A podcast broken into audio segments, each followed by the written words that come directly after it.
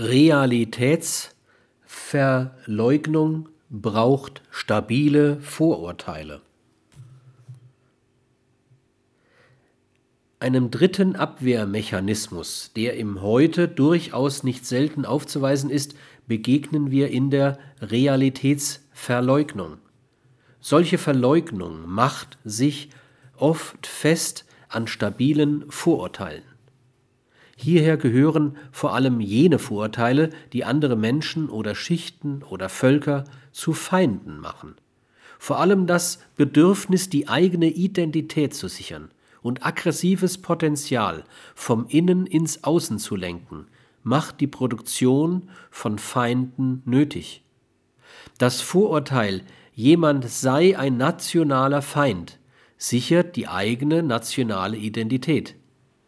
Bis 1989 war die Sowjetunion der Feind der Bundesrepublik Deutschland. Die nationale Identität war gesichert. Aber wer eignet sich jetzt als Feind?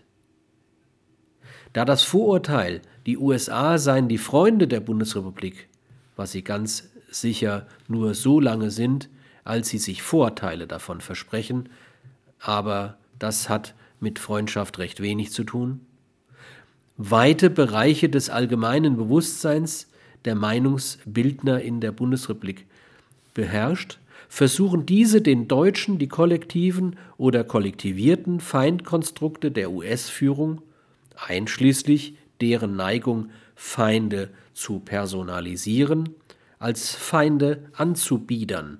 Saddam Hussein, Gaddafi, Fidel Castro, Kim Il-sung, eignen sich als Feindkonstrukte und identitätsstiftende Gegenbilder. Aber auch die öffentlich über jedes rationale Maß hinaus geförderte Angst vor Links- oder Rechtsextremismus in der Bundesrepublik Deutschland gehört hierher.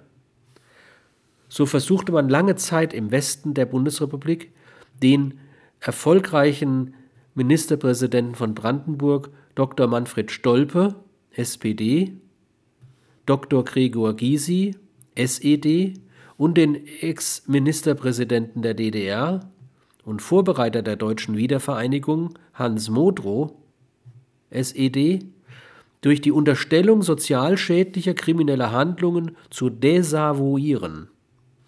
Alles das zeugt von der Schwäche des politischen Systems der BRD und seiner politischen, ökonomischen, sozialen und kulturellen Agonie.